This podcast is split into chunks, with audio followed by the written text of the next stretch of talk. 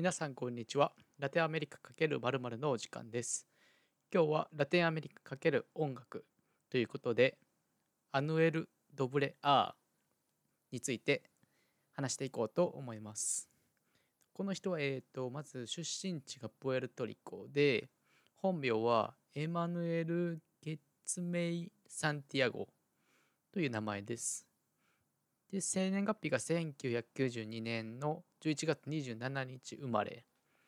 なので28歳現在28歳だと思います。でこの人ラテントラップの先駆者って呼ばれてる人ですね。でまず音楽活動からちょっと紹介していこうと思います。2010年なので、18歳の時にキャスパー・マヒコとデュエットを組んで音楽活動を始めました。まあ、これ僕も最初調べる前はキャスパー・マヒコとアヌエルが組んでたっていうのは知らなかったのでちょっとびっくりしましたね。でキャスパー・マヒコが麻薬取引で逮捕されてしまったので、まあ、そこからアヌエルドブレアーとしてソロ活動を始めていきます。で2016年の初めに DJ ルイアンとかの会社 Hear This Music にプロデュースされたラ・オカシオン、まあ、デラゲットとかオスーナとかアルカンヘルとコラボした曲を発表しました。で2018年に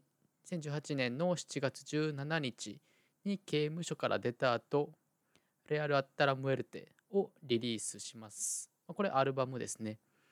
で12個の曲が収録されててでレゲトンとラテントラップがミックスされてるアルバムとなってあります。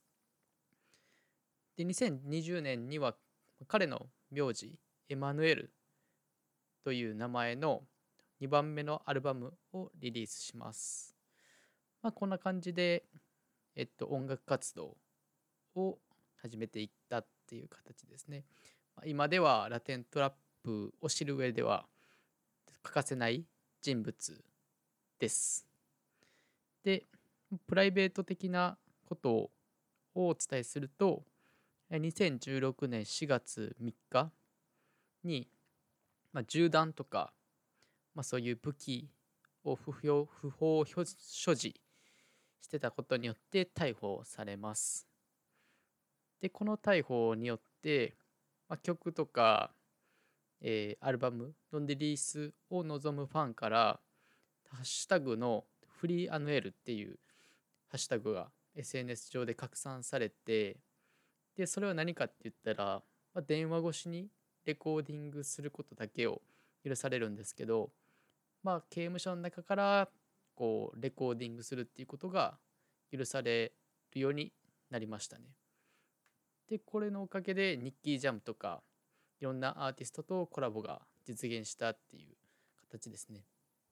まあ、電話越しでレコーディングもできる時代って思ったらなかなかすごいなと思います。で、えー、今息子が一人いるんですけどアストリッド・クエバスっていう人元妻との子供なんですけど、まあ、パブロ・アヌエルっていう子なんですけどで今はカロル G と交際中っていう形です。でもカロル G とはあのセクレットとかっていう曲で組んでたので結構知らない人はいないラテンの中で有名なカップルだと思います。でカロル G についてはまた次明日の配信で、えーお伝えしようかなと思っております。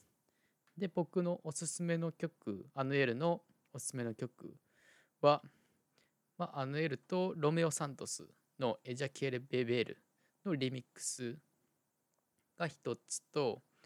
まあ、先ほども述べたカロル・ジートのセクレトと、まあ、最近、最近の方の歌なんですけど、どんどんアヌエル・ドブレアとダディ・ヤンキーとケンド・カポーニが、えー、組んでる曲が個人的にはおすすめです。まあ、この人も結構やんちゃというかまあ、歌とかに結構こう歌詞込めるタイプなので、まあ、すごく入ってくるメッセージ性が強い、えーアーティストなんですけど、まあ、結構ねこう最近ではいろんなアーティストと組んだりして有名になってきてるのでぜひ聞いたことない人は聞いてみてください。それではまた次の配信でお会いしましょう。それでは。